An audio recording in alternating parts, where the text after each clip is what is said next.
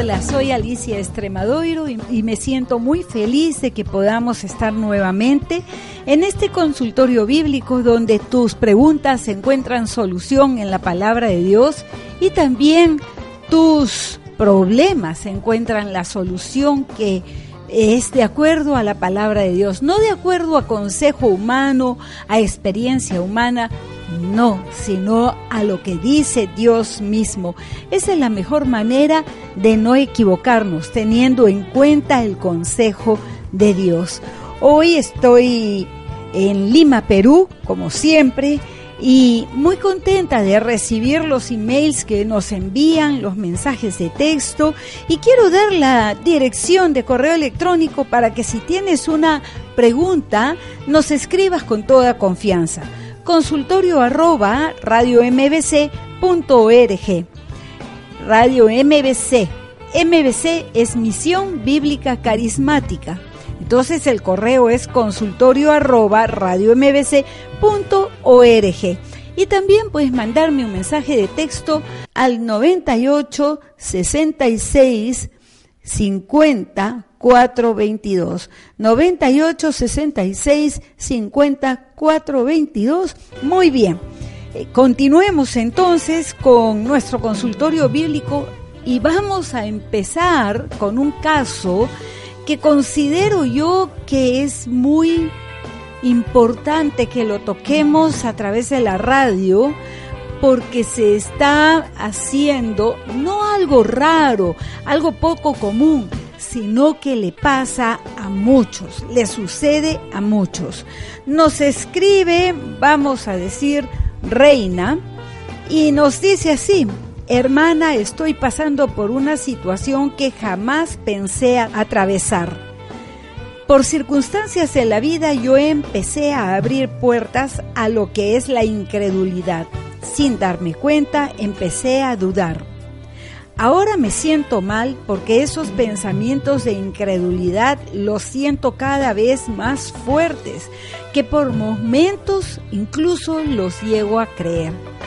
Esos pensamientos me dicen que Dios no es real, que todos los momentos que he vivido con Dios, todo eso es falso. Que si he cambiado no ha sido por Dios, sino que un hombre ha sido el que me cambió en este caso mi líder o pastor, que la Biblia es mentira, que no existe Satanás y pensamientos similares a estos. Yo tengo siete años de cristiana y he podido ver el poder de Dios. Él me ha usado. Sin embargo, ahora siento todas estas dudas y cada día son más fuertes. Cada vez que leo la Biblia o quiero escuchar una prédica o cuando oro, esos pensamientos de incredulidad me atormentan. Sé que los debo llevar cautivos a la obediencia de Cristo, pero son tan fuertes. Yo quiero olvidarlos y borrarlos de mi mente y volver a creer en Dios, volver a amarlo, volver a creer en Él. Es tan hermoso creer en Dios. Volver a amarlo sería maravilloso pero a la vez me vienen estos pensamientos que en la iglesia me han hecho creer que Dios existe, que Dios es una creación mental, etcétera, etcétera. Es horrible todo lo que me viene a la mente. Por favor, necesito ayuda. Yo anhelo con todo mi corazón volver a tener fe. Anhelo volver al Señor y amarlo más que antes. Quiero ser un instrumento en sus manos. Yo, por mi parte, hago todo lo posible en no pensar en eso, de buscarlo, pero a pesar de todo mi esfuerzo, no logro salir. Necesito ayuda, por favor. Bien, esto es reduciendo la carta de reina y como dije antes, quiero responderla a través de la radio porque siempre predico, en mis prédicas digo de que lo que yo observo y es que eh, la atmósfera espiritual ha cambiado. Para conversar de esto vamos a regresar en unos minutos con Reina. Yo te invito a que tomes una Biblia o también un papel, una libreta donde anotar los pasajes bíblicos que vamos a leer. De esta manera podremos entender lo que le está sucediendo a Reina y también si te está sucediendo a ti o quizás a alguien conocido, a alguien que estás tratando de ayudar. Repito, puedes mandarme un mensaje de texto al 997 55 60 31 o escribirme a consultorio arroba radio mbc. Con mucho gusto te estaré respondiendo. Regreso rápidamente después de un tema musical y unos anuncios en Pacífico Radio.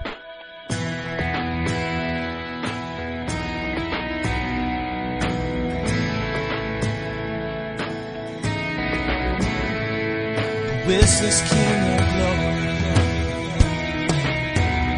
that pursues me with his love,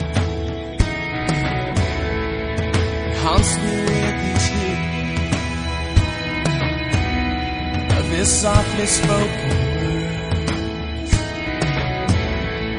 My conscience a reminder of forgiveness that I need.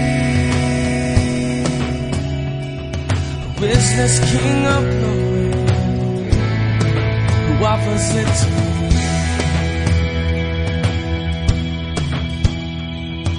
Business king of angels, oh blessed prince of revealing things of heaven and all its mystery. My spirit's ever longing for His grace in which to stand. Is this King of glory, Son of God and Son? His name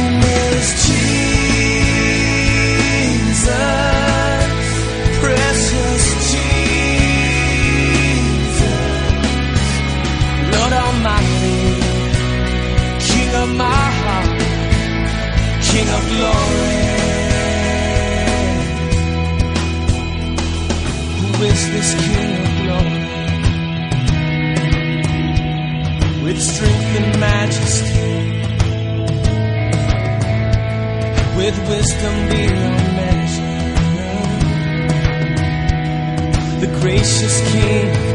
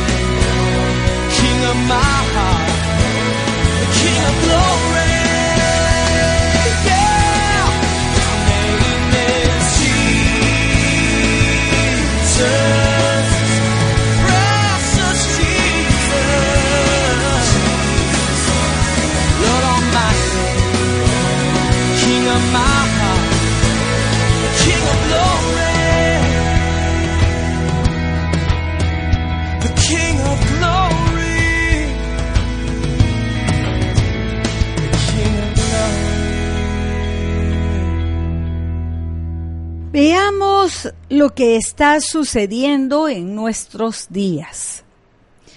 Suelo decir que los tiempos son peligrosos. Cuando medito en la iglesia primitiva y los primeros días de la iglesia en Jerusalén,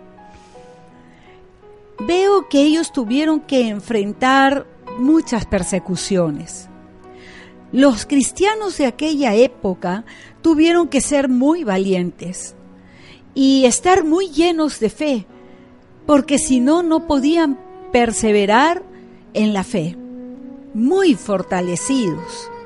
Por eso es que eran personas de oración, personas de la palabra, y cuando hablo de la palabra y la oración, lo digo muy, muy seriamente. No como hoy día que la mayoría de los cristianos eh, pueden quizás orar 15 minutos al día. Un porcentaje muy alto, todo lo que ora es por los alimentos y esto es rápidamente. Casi no hay oración. Y lo digo no porque quiera yo ofender a alguien, pero es que yo tengo más de 30 años de cristiana y puedo comparar.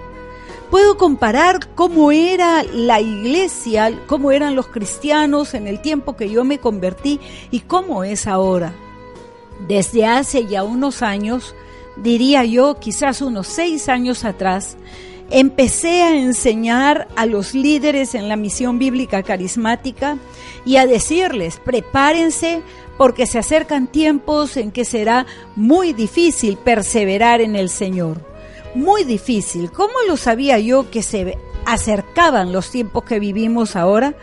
Porque por un lado tenemos la palabra de Dios, pero por otro lado el Espíritu Santo es el que está al lado nuestro y nos habla. Si leemos el libro de los Hechos de los Apóstoles, todo el tiempo, eh, durante los años de la iglesia primitiva, todo el tiempo de el libro de los hechos de los apóstoles, el Espíritu Santo hablaba a los creyentes, hablaba a la iglesia.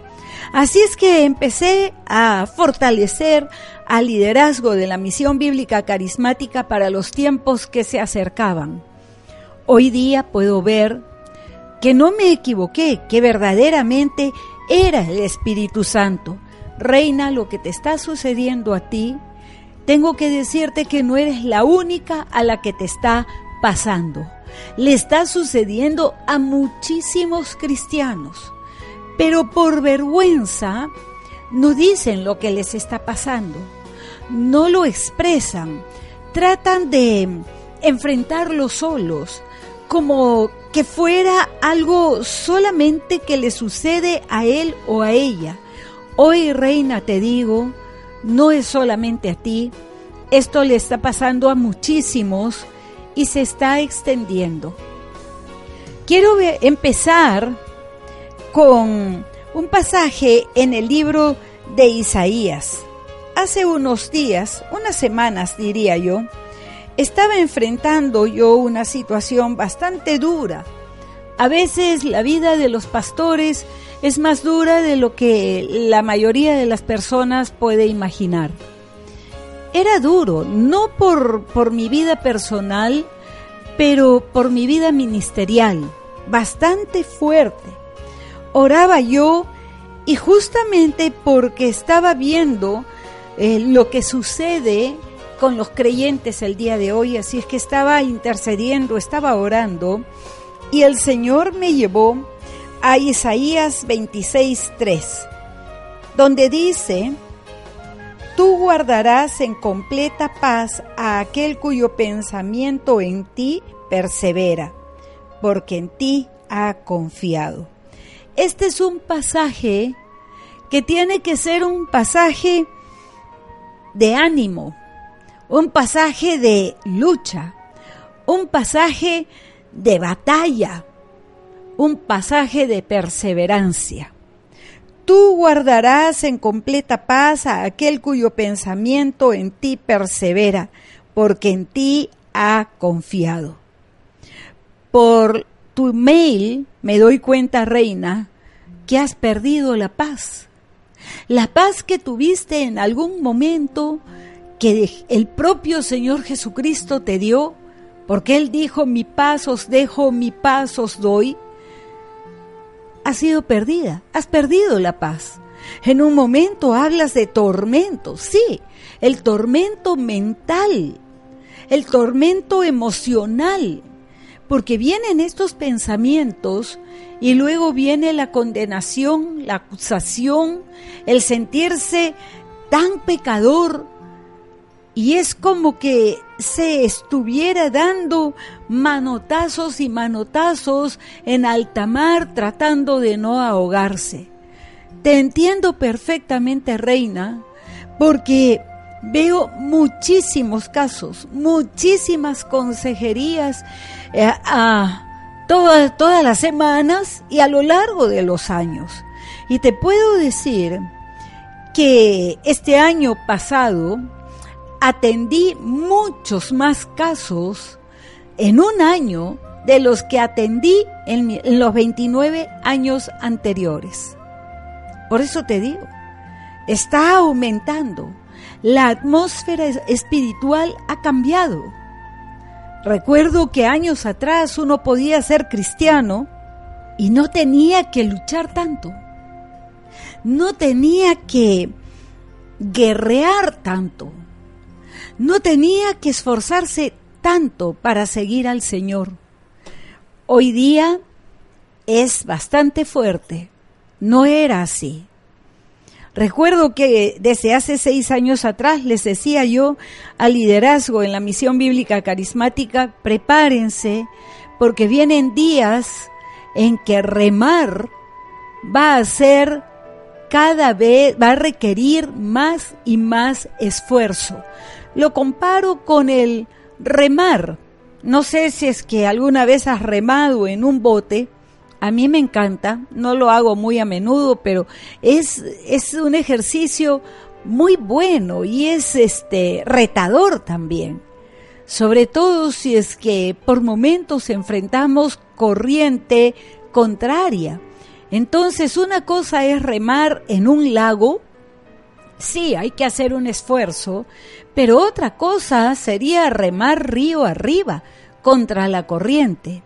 Yo puedo decir que empezando del año 80 para acá, para este año, en todas estas décadas, el remar fue en un lago. Y en un lago de aguas tranquilas, ¿ah?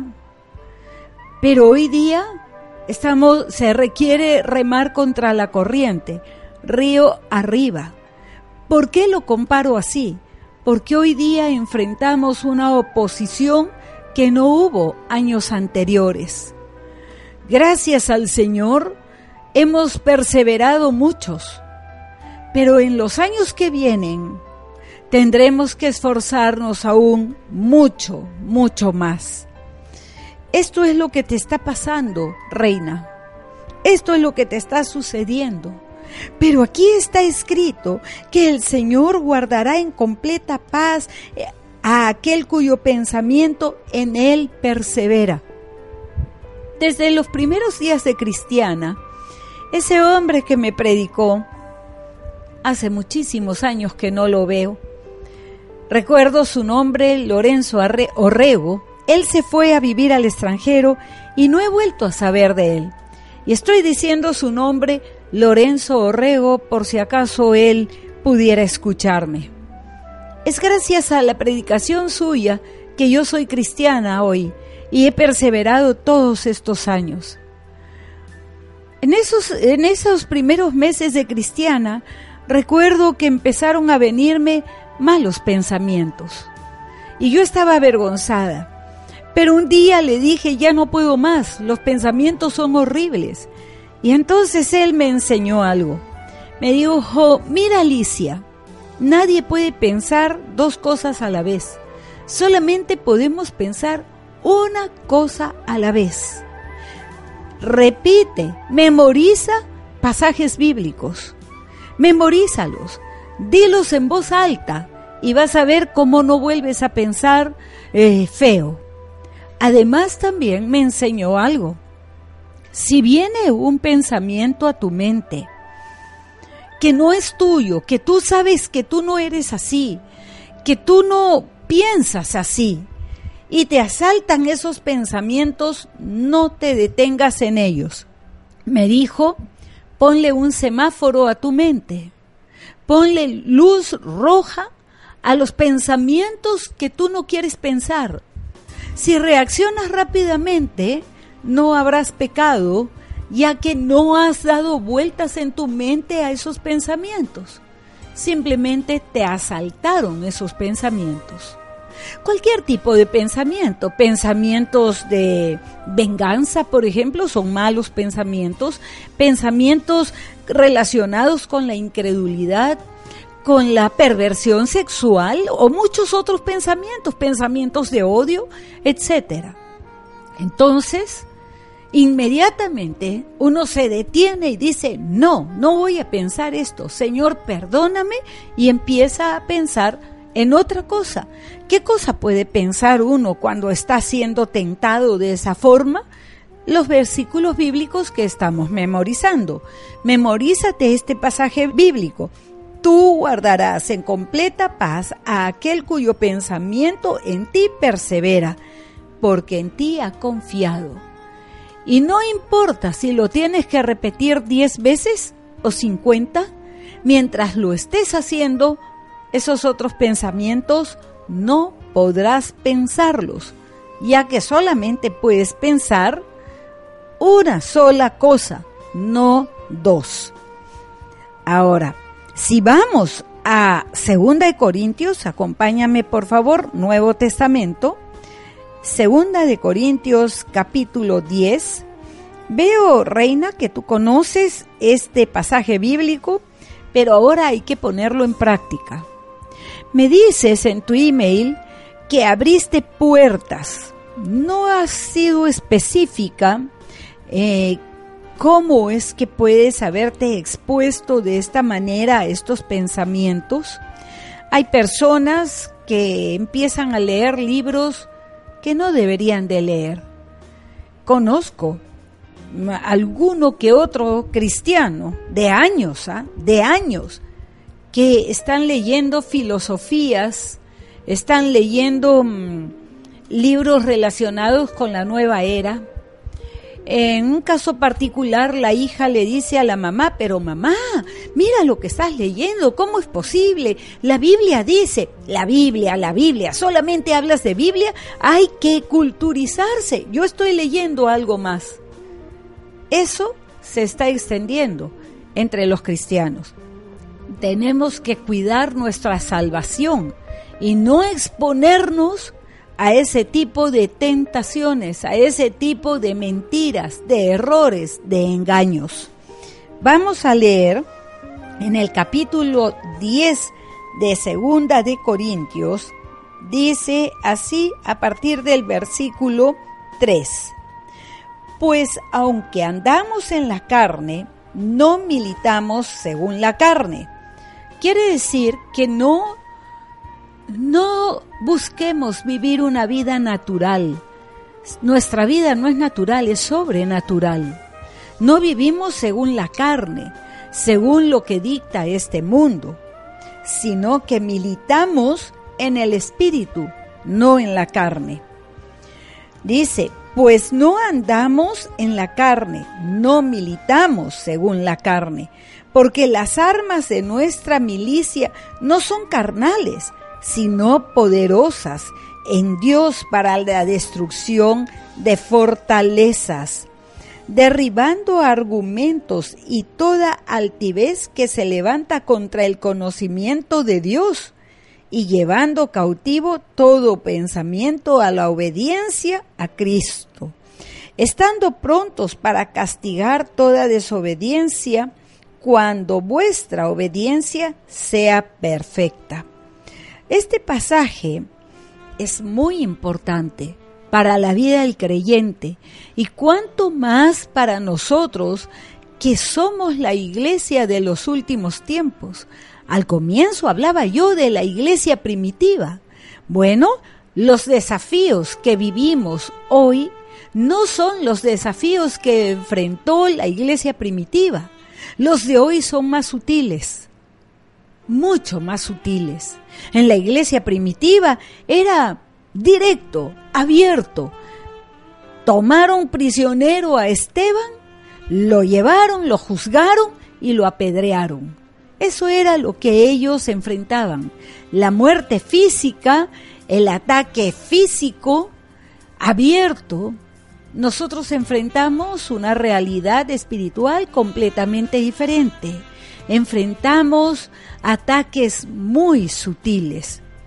Por eso es que tenemos escritas estas palabras en nuestras Biblias. No debemos andar en la carne, ni luchar en la carne, con pensamientos carnales, porque no hemos sido llamados, no hemos sido salvados para vivir según la carne, sino según el Espíritu.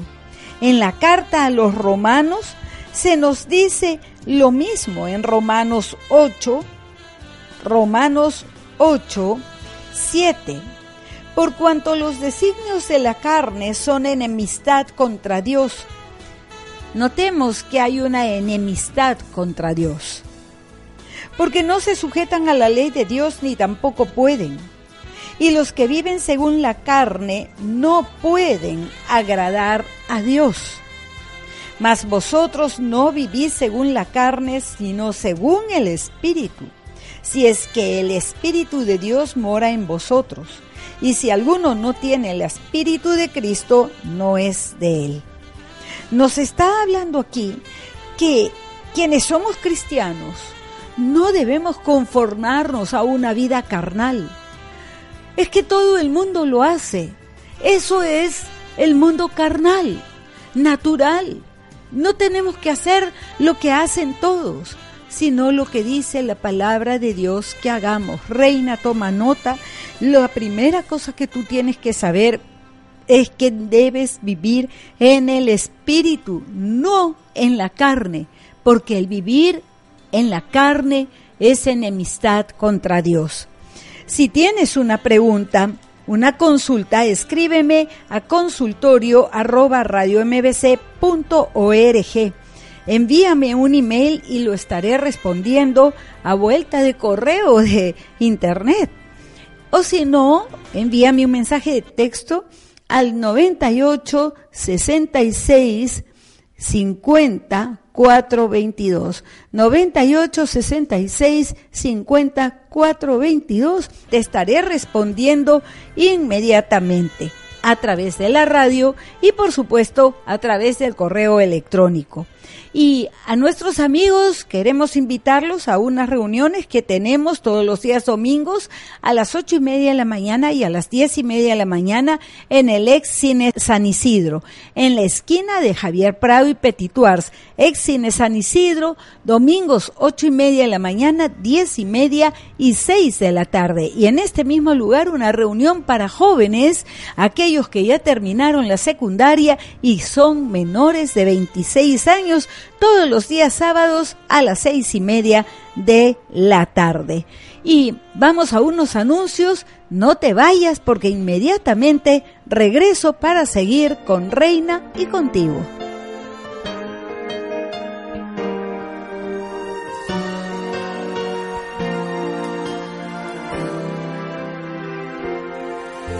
Qué fácil es tergiversar las palabras quitar un punto, un acento de aquí o de allá. Y al final la frase suena tan distinta. No tiene nada que ver con el original. Mirando nuestro mundo hoy se me ocurre Puede que nuestra trampa sea igual. Hemos hecho nuestro lo que en un principio era un préstamo que Dios nos hizo cuando nos dio vida con el aire, nos dio luz con las estrellas y el romance de la luz con el mar. Nos dio el fuego y nos dio el agua, nos dio el valle y la montaña y el regalo de la voz para cantar.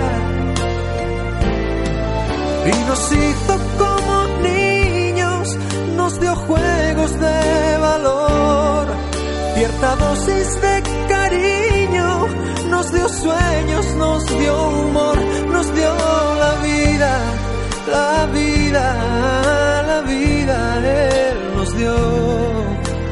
Sin razón alguna nos amó.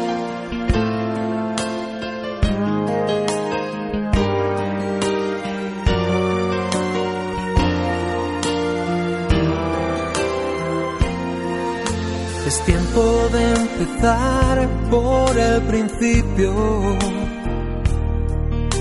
Mirar al cielo y volver a comenzar. Es hora de entender que nada es nuestro. Que todo lo tendremos que entregar. Que solamente en Dios está la vida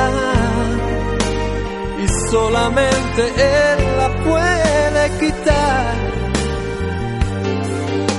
Vivimos de prestado y tarde o temprano nos veremos cara a cara frente a aquel que nos dio vida con el aire, nos dio luz estrellas y el romance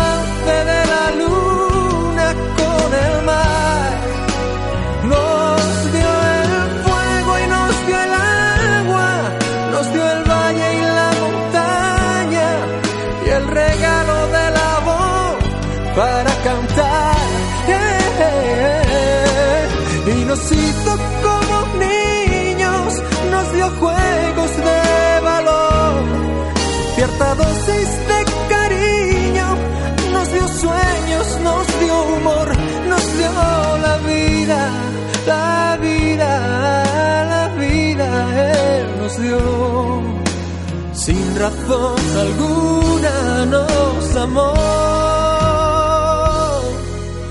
sin razón alguna nos amó.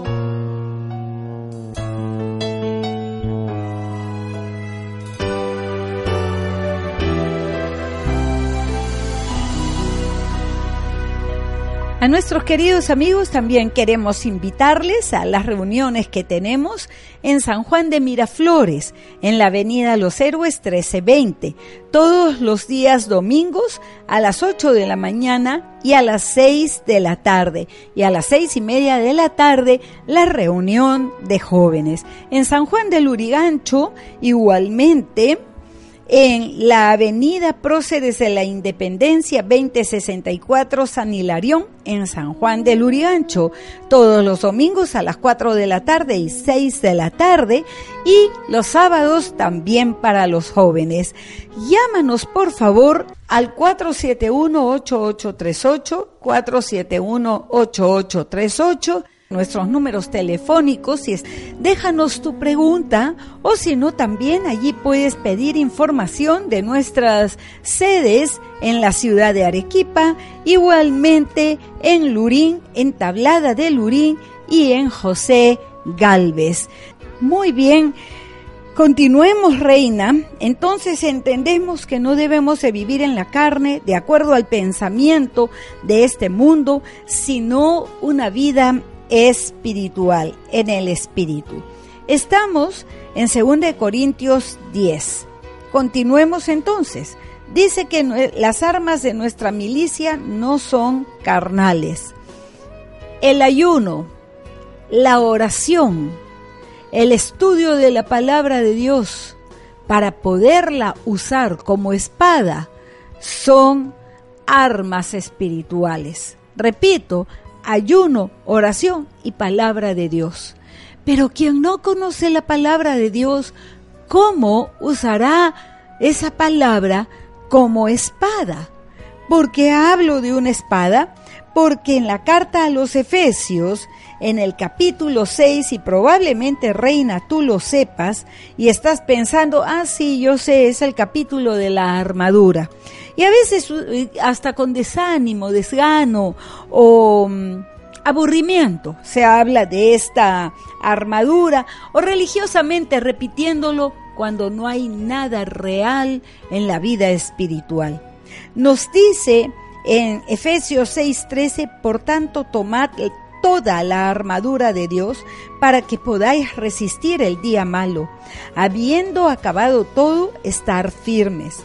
Estad pues firmes, ceñidos los lomos con la verdad, con la verdad, ceñidos para proteger tu corazón, tu corazón, reina, la verdad. ¿Cuál es la verdad? La verdad es la palabra de Dios. Todo lo demás es engaño. Todo lo que se opone a la gloria de Dios, a su palabra, es engaño. Continuemos. Vestidos con la coraza de la justicia, calzados los pies con el apresto del Evangelio de la paz. Sobre todo, tomad el escudo de la fe estás sin escudo. Estás sin escudo, reina. Por eso es que los dardos encendidos del enemigo están cayendo y dañándote tanto, con la que podéis apagar todos los dardos de fuego del maligno. Y tomad el yelmo de la salvación, ese casco de la salvación ganada en la cruz del Calvario y la espada del Espíritu, que es la palabra de Dios, orando en todo tiempo con toda oración y súplica en el Espíritu, y velando en ello con toda perseverancia y súplica por todos los santos. Esta es la armadura del cristiano. Te descuidaste, reina. Te descuidaste. El otro día hablaba con una hermana que vino por una consejería y me decía, he cometido adulterio, no puedo creer en sus pensamientos en sus pensamientos, comparando a su esposo con otro hombre. Jamás me imaginé, me decía, yo soy líder, ¿cómo puedo pensar algo así? Y es que, qué bueno, reina, yo te felicito que hayas hablado, que nos hayas escrito, porque uno, eh, este tipo de ataques pierden poder generalmente cuando se expone, cuando se habla con alguien más. Por eso es muy importante que nos apoyemos los unos a los otros, que tengamos la suficiente confianza de buscar, pastor, te estoy teniendo este problema, o con su líder, o al consultorio bíblico.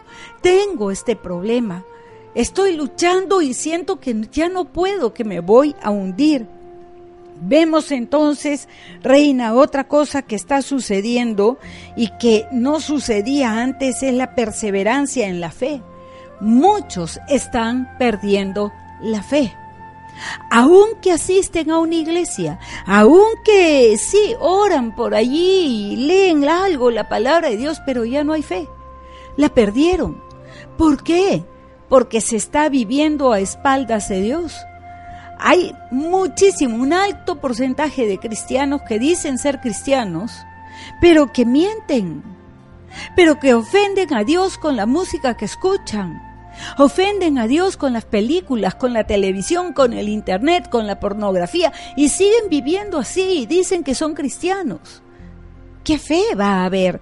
Tú reconoces, dice, dices, abrí las puertas abrí las puertas. Conozco una hermana de muchos años en Cristo, una hermana en Cristo, que ahora se ha alejado. ¿Qué pasó en su vida? Tiene una hermana que ha estudiado cantidad de filosofías, que mm, ha estudiado una serie de cosas que son opuestas a la palabra de Dios y en vez de que la cristiana lleve a su hermana a Cristo, ha sucedido al revés. Tanto andar con su hermana y escucharle las cosas que ella decía, ahora ella anda con su hermana. haciendo las cosas que su hermana hace. Toda clase de cosas, una mezcla de filosofías, de creencias orientales y todo eso ahora ella lo está haciendo. Y cree que es cristiana. No lo es, porque ya se alejó de la verdad. Reina, los tiempos son peligrosos. Regresemos a 2 Corintios capítulo 10. Estábamos en el versículo 5, derribando argumentos. Y aquí quiero detenerme, reina. Esos argumentos que atacan tu mente, deséchalos. Deséchalos. No te detengas a pensarlos. Todos pensamos todos los días. Personalmente, desde que Lorenzo Rego me enseñó cómo poner un semáforo a mi mente, lo he practicado por más de tres décadas. Entonces tengo mm, cierta práctica en detener pensamientos que no quiero pensar. De inmediato, aprende a hacerlo y hazlo.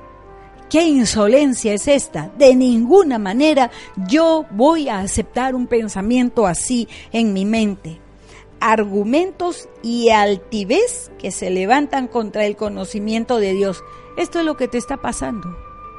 Pero hay que derribarlos. Hay que derribarlos. ¿Cómo? Con la palabra de Dios, con oración, con ayuno y deteniéndolos en tu mente usando tu fuerza de voluntad. Deténlos y no los pienses. No voy a ofender a mi Señor ni siquiera con el pensamiento. A todos, a todos, absolutamente todos, en algún momento ese tipo de pensamientos ha querido venir a nuestras mentes. A mí me ha pasado, pero tengo ya cierta práctica deteniéndolos. No, para eso Dios me dio una voluntad y tenemos que tener un dominio propio. Como dice 1 Pedro, que añadamos eh, dominio propio. El dominio propio es en las acciones, en los pensamientos, en las palabras, etcétera. Tenemos que aprender a gobernarnos a nosotros mismos, un autogobierno. No, no voy a comer de más porque eso es gula. No voy a ofender a Dios con mis palabras, no voy a ofender a Dios con mis sentimientos, con mis emociones, tampoco lo voy a ofender con mis pensamientos. Reina, empieza pidiéndole perdón al Señor, humíllate delante de Él. Si te das cuenta que tu corazón está duro, porque a veces el corazón se endurece, póstrate delante de Él y clama a Dios con todo tu corazón. En Jeremías dice, clama a mí y yo te responderé y te enseñaré cosas que tú no conoces. Reina, decide volver al Señor, pero de todo tu corazón. Separa un día de ayuno, un día para estar horas enteras con Dios, pidiéndole perdón para que para que Él te perdone, reconociendo que lo ofendiste. En un curso de nuestro instituto bíblico, el curso de intimidad con Dios, en el ciclo pasado, le pedí a los alumnos, o más bien les mandé un trabajo, entre comillas, en el que debían estar un día 16 horas corridas con el Señor. Se me quedaron mirándome atónitos no es imposible, tengo que trabajar, tengo que esto, tengo que lo otro, imposible. Les dije, miren, si un cristiano no es capaz de hacer esto, yo no sé cómo podemos llamarnos cristianos. Y mucho menos alumnos del Instituto Bíblico, decir que son pues cristianos y, realmente, ¿qué le damos al Señor? ¿Diez minutos al día? Eso no es cristianismo. Fortalécete en el Señor, reina separa un día completo. Señor, deja todo. He venido a buscarte. Reconozco que te he ofendido. Te necesito, Dios mío. Tú dijiste que sin ti nada, nada puedo hacer. Y es verdad. Me he dado cuenta que sin ti no puedo ni siquiera vivir. Te necesito como el aire que respiro, como el agua para vivir. Y hoy no me voy de este lugar mientras no te haya encontrado. Necesitas a gritos de la presencia de Dios. Necesitas acercarte a Él. Porque mira, esos pensamientos son altiveces. Satanás es altivo, es soberbio, se levanta contra Dios y se enfrenta. ¿Cómo? Tocándonos a nosotros. Porque Dios nos ama. Porque Dios nos ama. Entonces, por eso es que tenemos estas palabras aquí, para que nosotros entendamos. Ahora, estas armas, oración, todo un día en la presencia de Dios, ayuno, son poderosas para la destrucción de fortalezas. Se ha formado en ti una fortaleza de pensamientos de anti, anticristo, antidios. Estamos viviendo los últimos tiempos y cuanto más pase el tiempo, el espíritu de anticristo que anda suelto andará tratando más y más fuertemente que los cristianos nos alejemos de Dios, de una u otra forma, pero nos alejemos de Dios. Ya sea con la religiosidad, esa apariencia de que voy todos los domingos a la iglesia, de que yo soy líder, aleluya, gloria a Dios, y en el corazón no hay nada, no hay cercanía con Dios. Eso es fariseísmo. Eso a Satanás le encanta porque no hay Dios, presencia de Dios, no hay victoria, no hay poder, no hay gozo, no hay paz. Eso no es cristianismo. Yo he venido para que tengan vida y vida en abundancia, dijo el Señor Jesús. Ahora mira, versículo 5, derribando argumentos y toda altivez que se levanta contra el conocimiento de Dios y llevando cautivo todo pensamiento a la obediencia a Cristo. Acompáñame al Evangelio de Lucas capítulo 4. El Señor Jesús fue tentado igual como somos tentados nosotros. Y lo que te está pasando, reina, es que estás bajo una tentación muy fuerte. Estás siendo tentada muy fuertemente. Por tanto, necesitas las soluciones espirituales a lo que te estás enfrentando en este momento. El Señor Jesús nos dice este capítulo 4 de Lucas, a partir del, versículo 1, Jesús, lleno del Espíritu Santo, dice, volvió del Jordán y fue llevado al por el Espíritu al desierto. El Espíritu Santo lo llevó al desierto. Y allí vino Satanás a tentarle. Prestemos atención a los pasajes que vamos a leer. Versículo 4. Versículo 3. Entonces el diablo le dijo, si eres hijo de Dios, di a esta piedra que se convierta en pan. ¿Qué, qué tal tentación, no? Parece inofensiva. ¿Sabe lo que estaba tratando el diablo de hacer? Que Jesús dude quién era él. Reina, estás dudando de quién eres tú. Si tú reconociste a Jesucristo como el Cordero de Dios que murió en la cruz por ti, quien canceló esa acta de decretos que había contra ti, contra tu vida, y tú lo reconociste como tu Señor y Salvador, tú eres hija de Dios. Tentación, para que dudes de quién eres verdaderamente que pierdas tu identidad con Cristo. Una vez que se pierde esa identidad en Cristo, hemos perdido la fe. ¿Qué contestó el Señor Jesús? Escrito está, no solo de pan vivirá el hombre, sino de toda palabra de Dios. En otras palabras, no voy a hacer lo que tú dices, no voy a convertir las piedras en pan.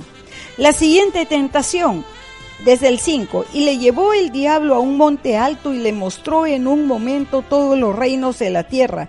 Y le dijo el diablo, a ti te daré potestad y gloria de ellos, porque a mí me ha sido entregada, y a quien quiero se la doy. Si tú postrado me adorares, todos serán tuyos. Respondiendo Jesús le dijo, vete de mí, Satanás, porque escrito está, al Señor tu Dios adorarás y a Él solo servirás. Cada vez contestó con la palabra de Dios. La siguiente tentación dijo a Satanás, versículo 12, no tentarás al Señor tu Dios. En el Evangelio de Mateo 16, 23 encontramos unas palabras del Señor Jesús a Pedro. El Señor Jesús estaba hablando de que ya eh, iba, venía a su fin, ya iba a morir en la cruz del Calvario y Pedro se le acerca y le dice, Señor, no te pase así. ¿Y qué hizo el Señor? Se volteó y le dijo, apártate de mí, Satanás. Supo el Señor Jesús darse cuenta que las palabras de Pedro eran tentación para él y lo y echó fuera. Le dijo, apártate de mí, Satanás. No sé qué cara habría puesto Pedro, pero, pero supo ver la tentación. Reina, busca al Señor con todas tus fuerzas y te doy unos pasajes más para que los leas. Efesios 4:23 y 1 Corintios 6:16. Pide ayuda al Señor y Él te la dará. Sé que vencerás, sé que vencerás, porque el Señor ha hecho de ti una vencedora. Dios te bendiga y me despido hasta nuestro próximo programa. Gracias. Tu amor me asombra, es firme, inconstante, como una montaña, firme en mis pies. Es tan impresionante como me sostienes. Si estoy abrumado, me cubre tu amor. Aleluya, aleluya, aleluya. Tú me haces cantar. Aleluya, aleluya, aleluya haces cantar. Tu amor me sorprende, siento que se extiende, con son comparable, inunda mi ser. Siempre que te veo, tu bondad percibo y tus melodías nacen en mi ser. Aleluya, aleluya, aleluya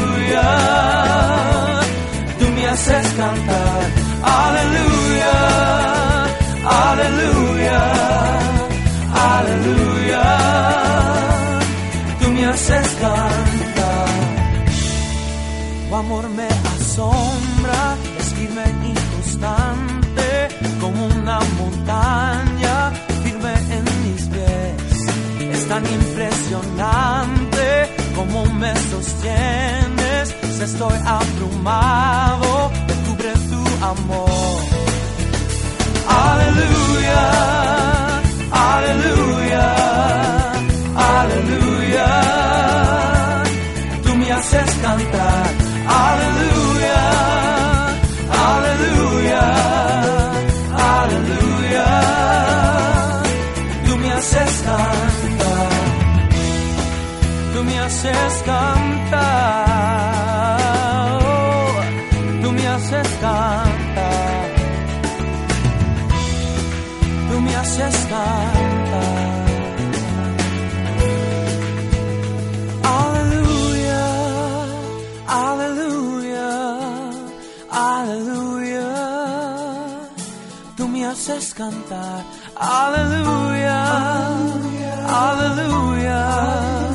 aleluya. Tú me haces cantar, aleluya, aleluya, aleluya. Tú me haces cantar, aleluya.